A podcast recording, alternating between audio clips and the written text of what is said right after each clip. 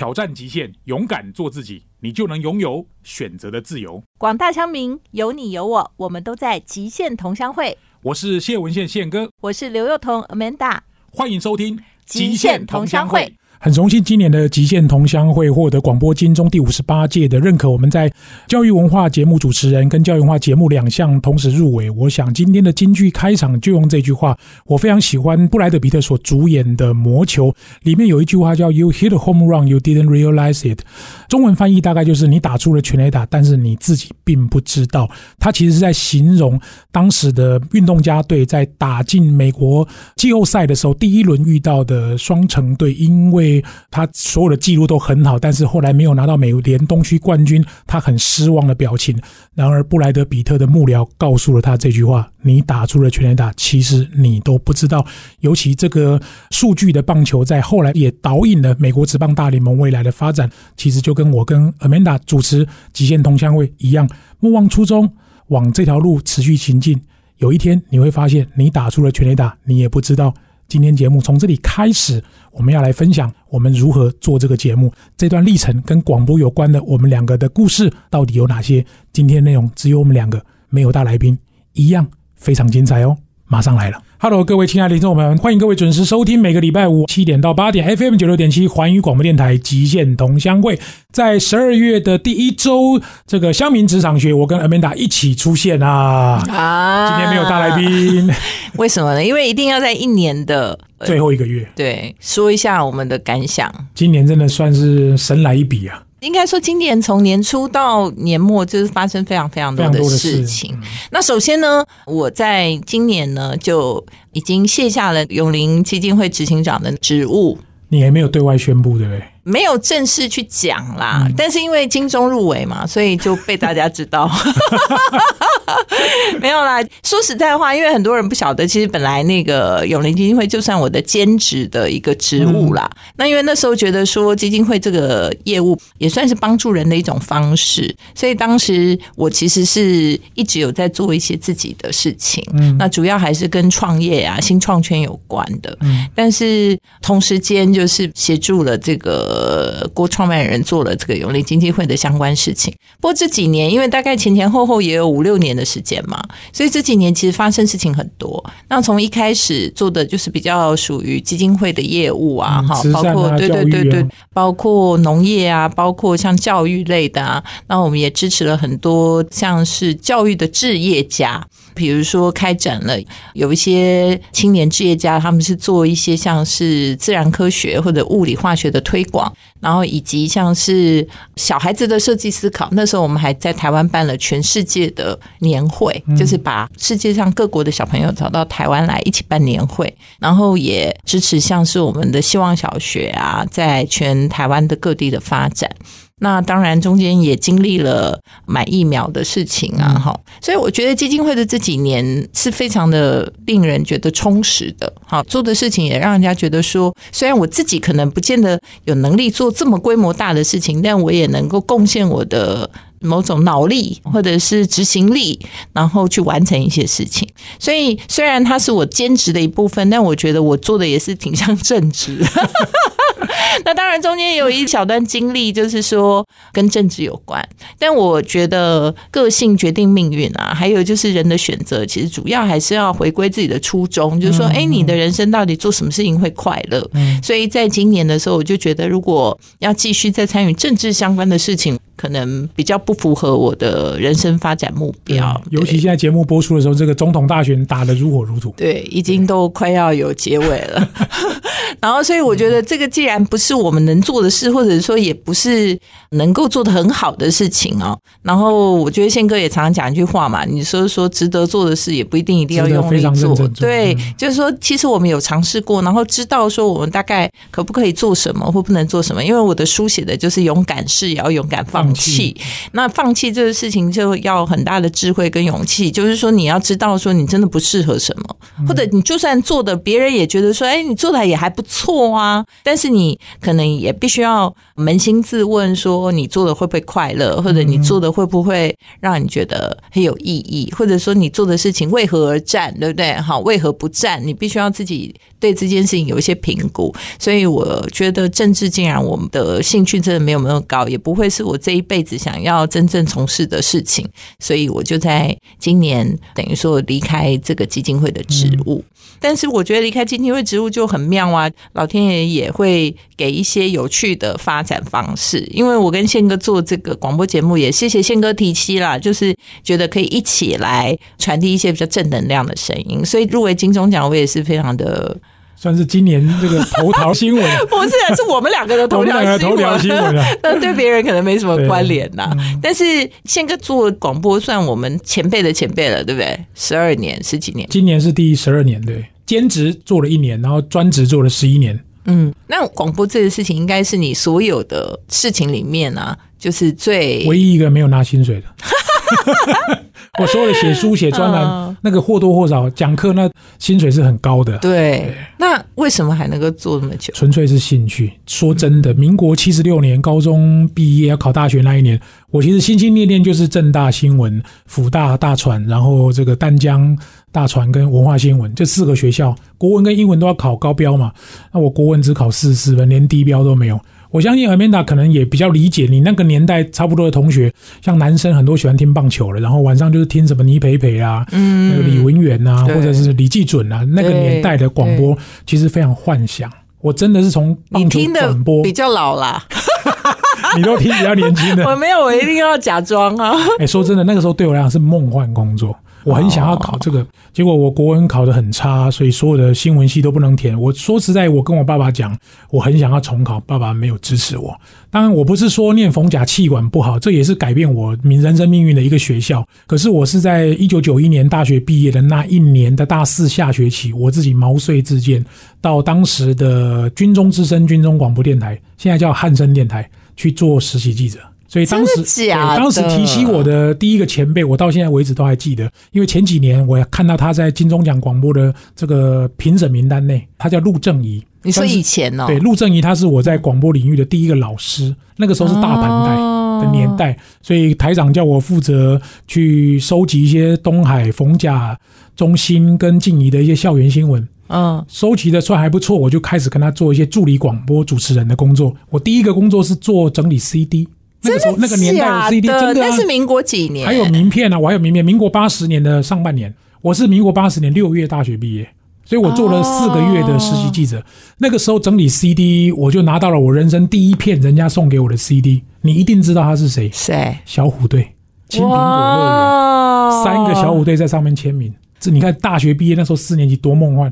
对呀，所以广播对我来说就是梦幻工作。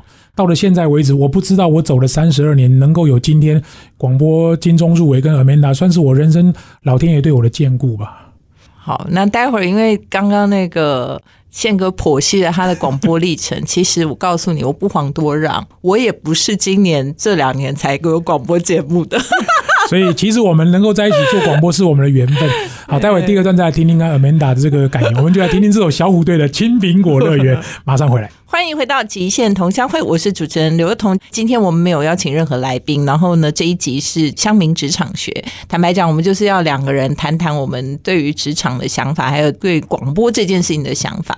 刚刚宪哥讲到说，他其实有参与到这个大盘带的事情。大家不晓得什么叫大盘带，就是以前的广播事实上是用很大的盘子的那种录音的那种。你把它讲成大号的录音带？对对对，大号录音带，然后一片一片的。然后不瞒大家说，我家里也有，为什么呢？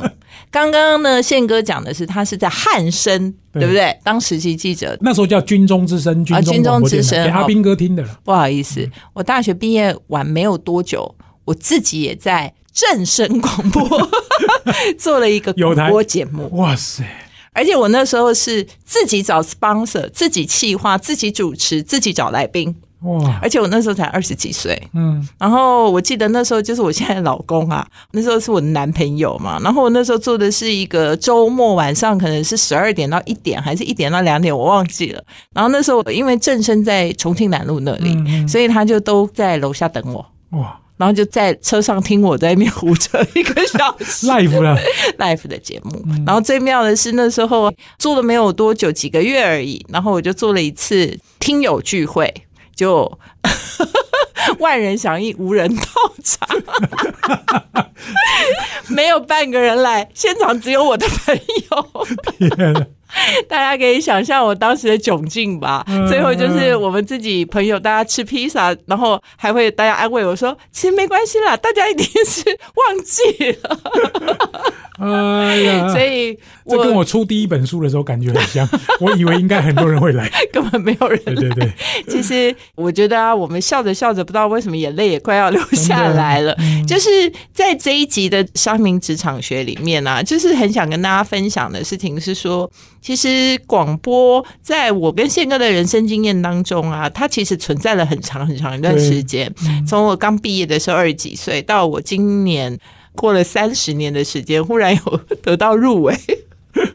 我都觉得，当然，因为我们录这一集的时候，就即将要揭晓答案了，对对对，所以我们还不晓得是不是得奖，但是回首这过往，感觉好像已经回首了一个人生。真的，我刚刚跟 Amanda 讲，其实有时候就是因为我们不知道我们有没有得奖，所以其实也很真实。我们怕在台上来不及说的话，其实现在就可以而且。最重要的是，因为广播金都没有红毯，连露脸的机会都没有。怕怕真的所有的东西都没得准备，对或者是上去之后，哎，我是觉得其实我们两个的生命协议里面都有一个广播的 DNA 啦，因为当时跟我一起做节目的陆正颖，他算是前辈。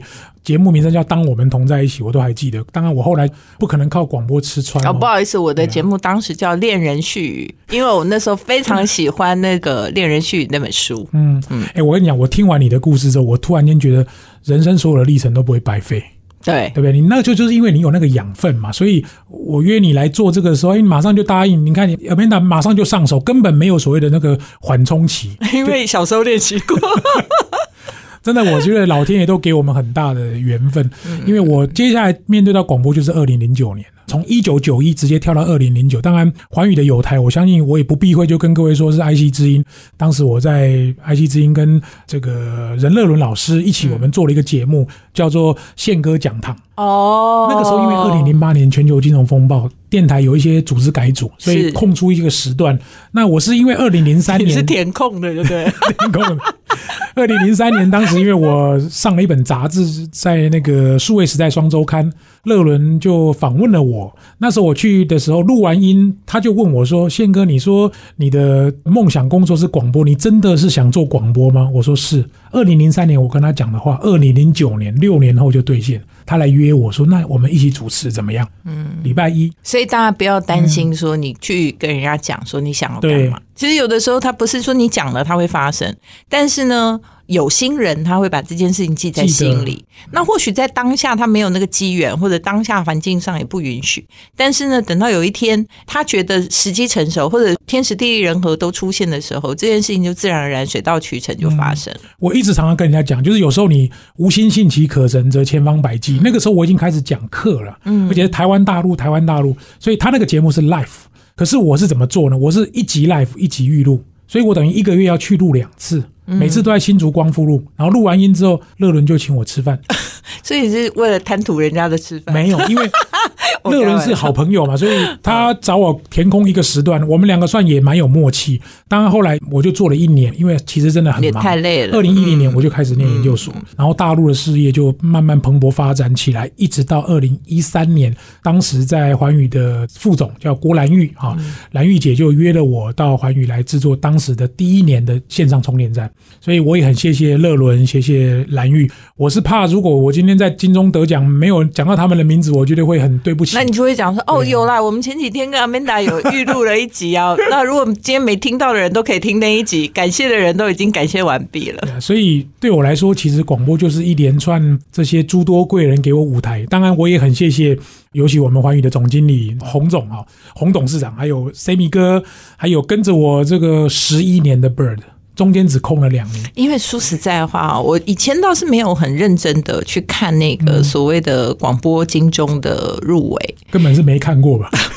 不要这样讲的那么诚实嘛。嗯我的想法是这样的，就是说，的确啦，我觉得现在因为大家能够收到的这个讯息的太多了，来源。对，然后再加上说声音，的确它也有很多其他的管道，嗯。例如说现在我们的节目也会放在 podcast 上面，也有专门做 podcast，或者甚至一时之间很红的 Clubhouse 各种哈以声音为主的这样子的一个资讯来源。所以呢，你说你要在一个固定的时间去收听什么条幅啊哈，然后这种什么 FM 九六点七难度很，高。对，其实我觉得对一般人的生活形态来讲，大部分现在就是在车上，或者是说可能有固定的一些像是营业场所，嗯哦，它会有一些对放广播，所以我觉得它的确是一个比较小众，甚至是很分众的一个传播媒体。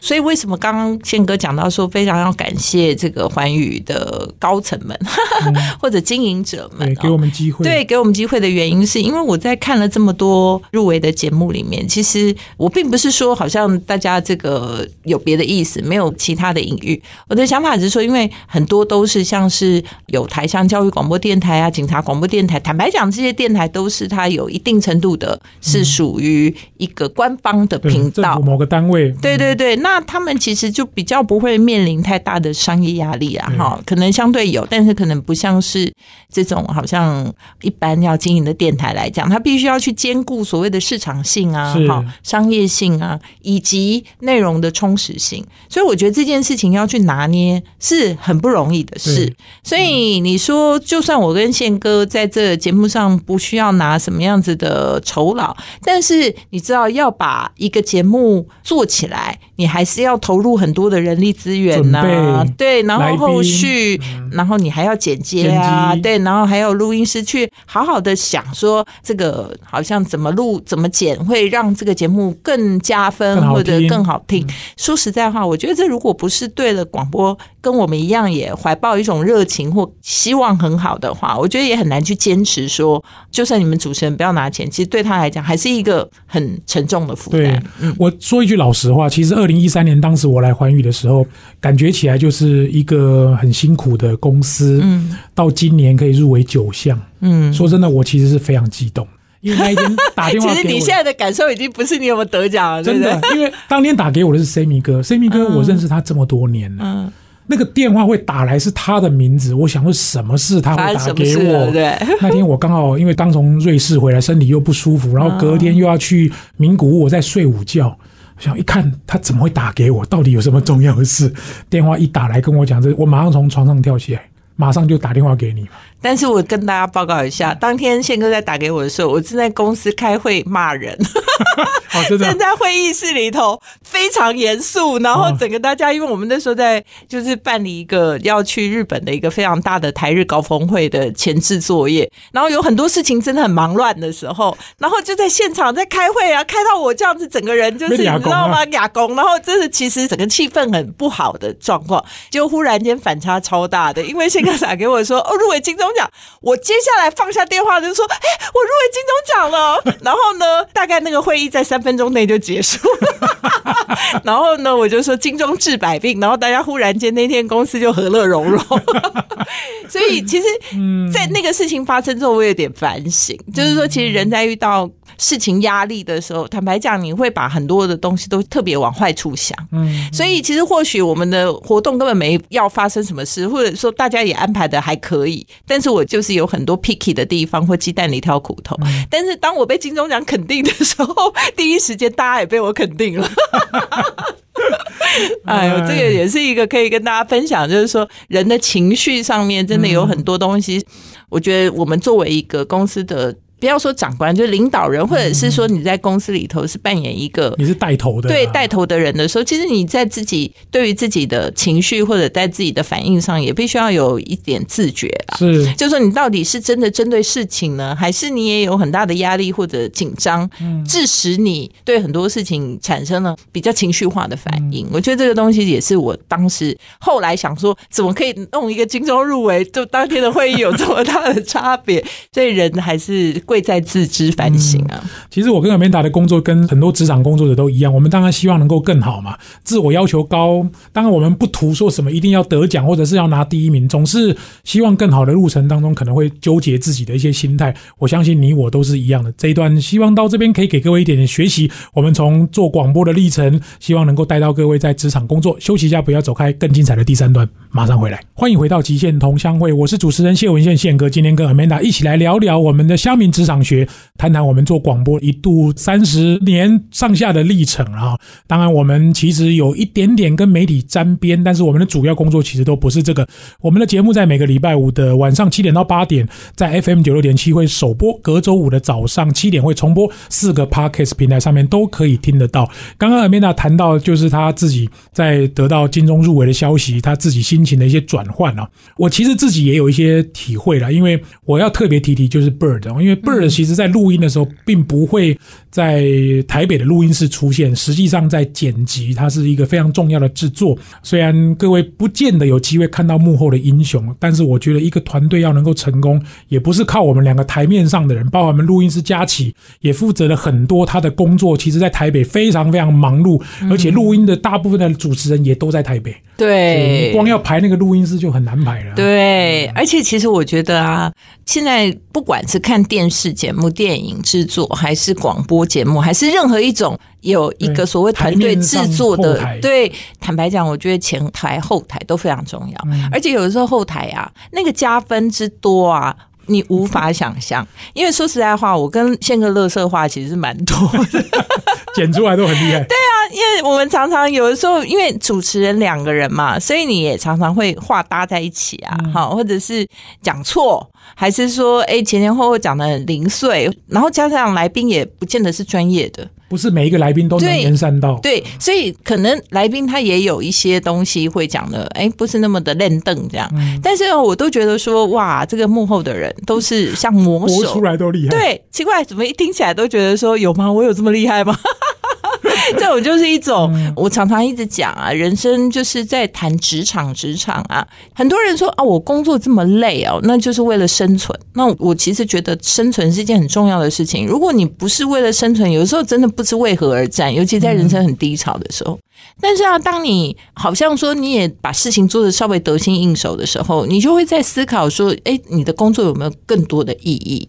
我其实，在从不管是以前在媒体的时候，或者我后来做公关公司，或者我后来创业，或者我在科技公司，或者我一直一路到现在，我真的最感谢、最感谢的是，在我一路走来的所有职场里面，我都常常跟人家说，我最开心的事就是我可以跟一群非常非常精彩的人一起工作，因为不光是我觉得我从他们身上的学习，甚至我连周遭你知道吗，害过我的人，或者是。你知道，就是给我小对，或者给过我小鞋穿的人，或者是说在那里面遇到的艰难险阻的那个过程。我不知道为什么，我也不是太矫情，但是我的意思就是说，我多多少少我还是会认为这是都需要被感谢的一部分。嗯，因为如果说不是你的人生中让你有过什么样的学习，我觉得我们就会很难反思说我在那个当下我应该做出什么更好的决定，还是说你周遭一定会有一些好的例子，就是诶，他因为坚持了什么做了什么，就像我们的广播节目一样。为什么我一直在觉得广播很棒的原因是？我们的来宾有的时候他不是真的家喻户晓，好像大家非常有名，每个人都知道。但是呢，从跟他们的访谈当中，我们都会学习到每一个人物身上都有我们可以你知道学习的特质，对，然后借鉴的方式跟对象。所以我就反观说，那我在我的职场人生里头，在你的职场人生里头，你是不是也有那些你觉得应该学习的对象？甚至人家说坏榜样也是你学习的对象，就是说你要坚信说，哦，你的选择如果是不正确的，或者那个方向是有错误的，那或许你会看到这个世界给你一个好像显现，说你应该怎么样做才是对的。嗯，我觉得这个是人生理论，我觉得职场除了你赚钱以外，可能你真的学习成长的一个过程，一种领悟了。嗯，做这一集的节目，其实刚刚我讲了很多感谢人，包含曾经带领我这些老师啊，或者给过我机会的贵人。其实做这个节目能够有一点点小小的成绩，最要感谢的是 Amanda 啊，真的吗？因为因为我竟然我也会被宪哥感谢，我自己独立作战九年，申请了三次金钟，连边都没摸到。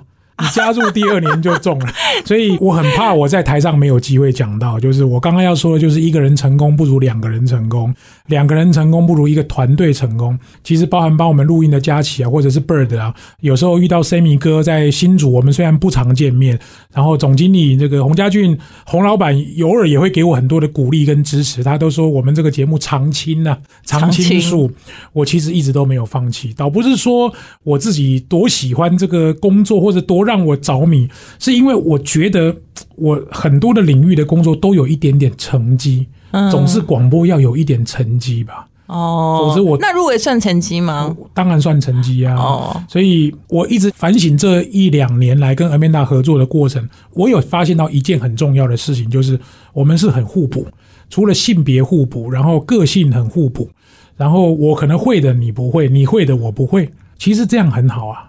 我们不用两个都很会讲话，有些时候我来当听众，有些时候我来发起攻击。有没有攻击？我是运动小白，他最会。对，所以我觉得我们可以随时调整。哦，弹性很大啦，真的弹性很大，因为倒不是说我们两个什么知名度多高，然后又多会讲话，我觉得那都是其次，重点是要能够互补，而且很能聊，而且要欣赏对方的优点。而且我们两个为什么两个人坐在这边也可以做一集？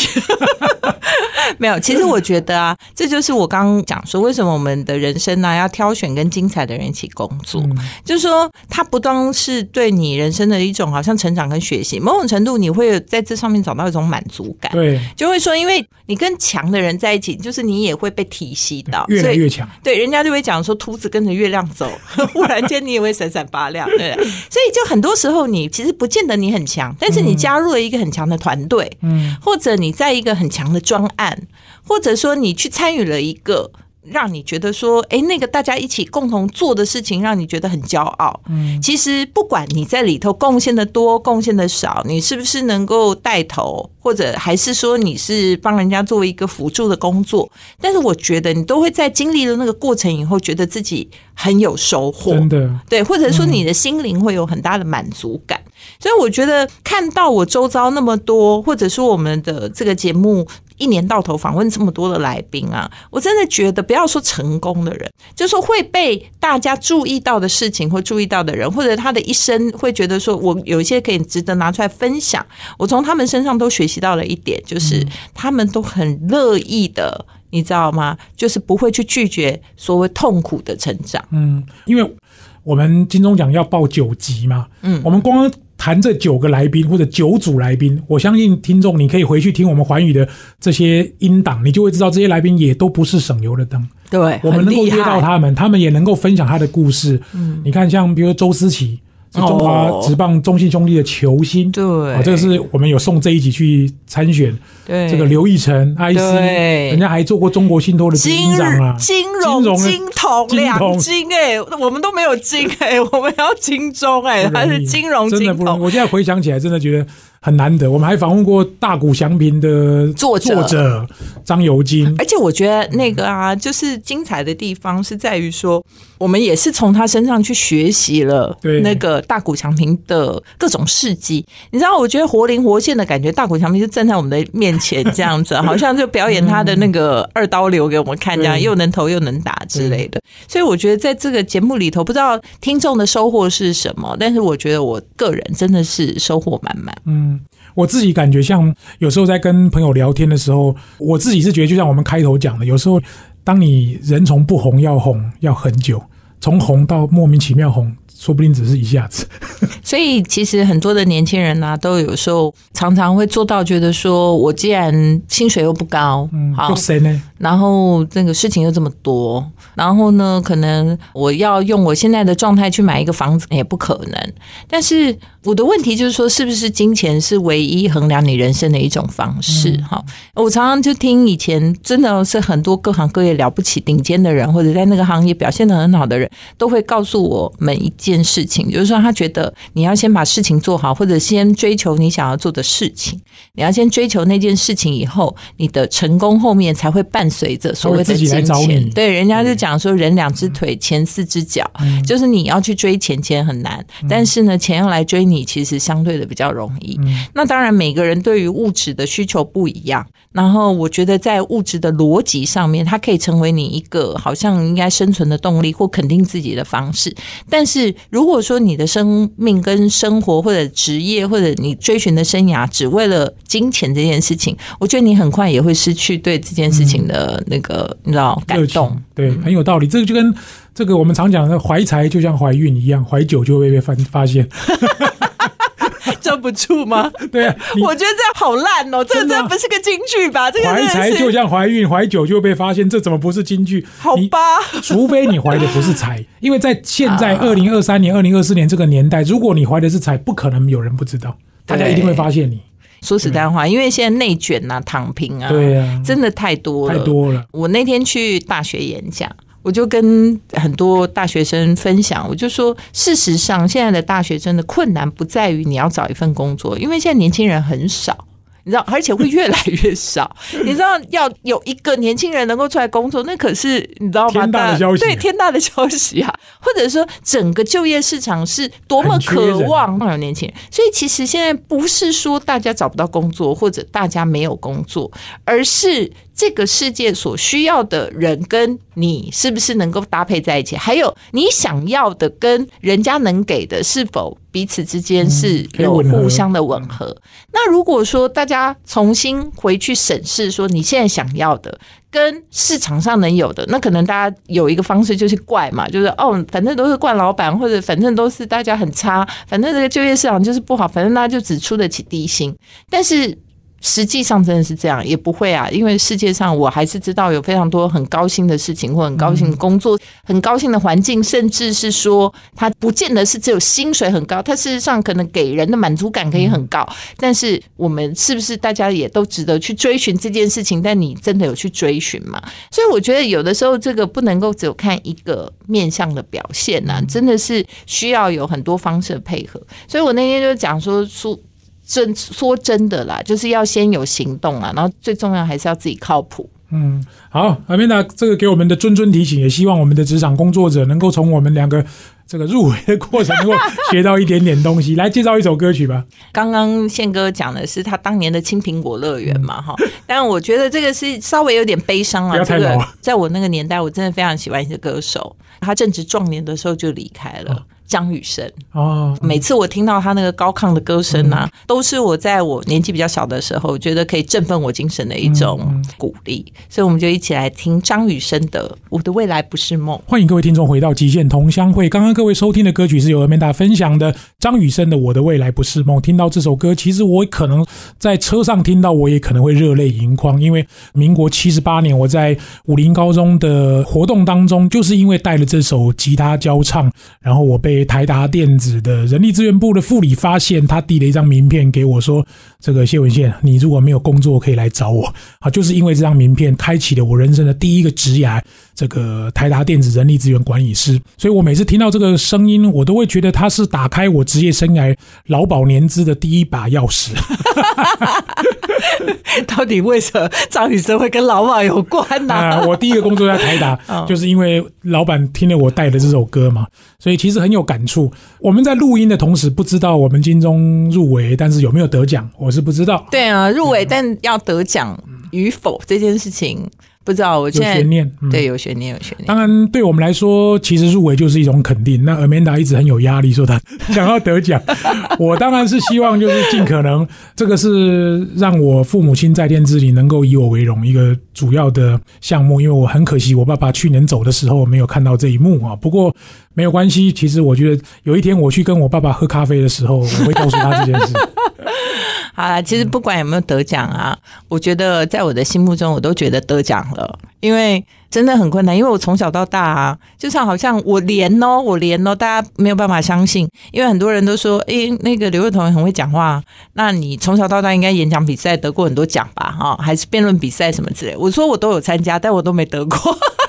只有小时候这个最小最小的时候得过什么讲故事比赛第三名，就我这辈子跟得奖好像都没有什么太大的渊源，所以为什么跟宪哥在讲说哦入围就觉得心里觉得很开心，然后第二件事情是说如果能够得奖，那当然就是一个对生命来讲是注入了很多丰盛的一个过程，所以我跟宪哥约好了，就我们今天一定要在节目里把我们的得奖感言讲完，因为不一定可以上台讲，对。所以宪哥你先。好，我就讲一分钟好了。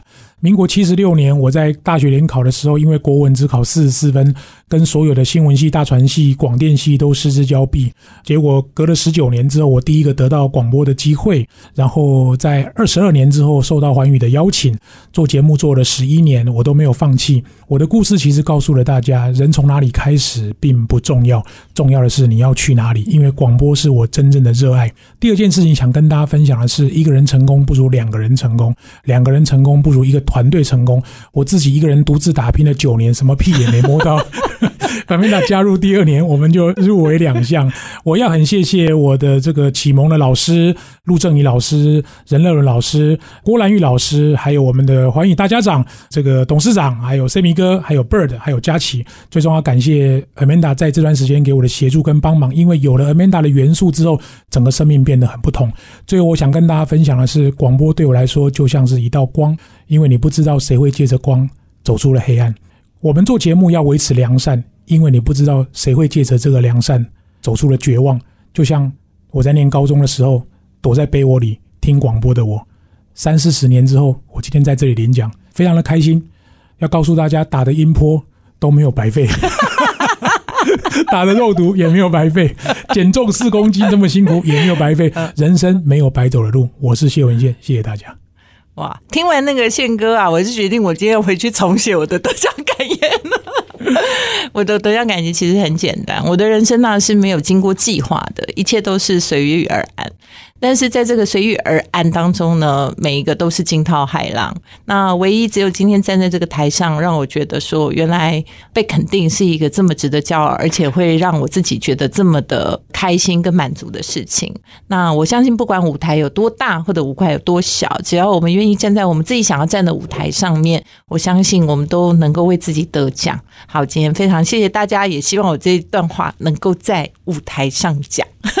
太开心了！我觉得我们能够一起共同受邀参加广播金钟，这是我们人生当中最大的福气。希望我爸爸妈妈以我为荣，我相信 Amanda 也是一样。我们明年继续努力，继续加油。谢谢大家，今天节目到这边告一段落，谢谢各位的收听，我们下礼拜再见，拜拜，拜拜，欢迎收听现场观点。大家常说呢，有心栽花花不成，无心插柳柳成荫。其实呢，我很想讲的是，有心栽花呢是要看你栽了多长的时间。如果呢你今天栽，明天就想摘，那当然就没有。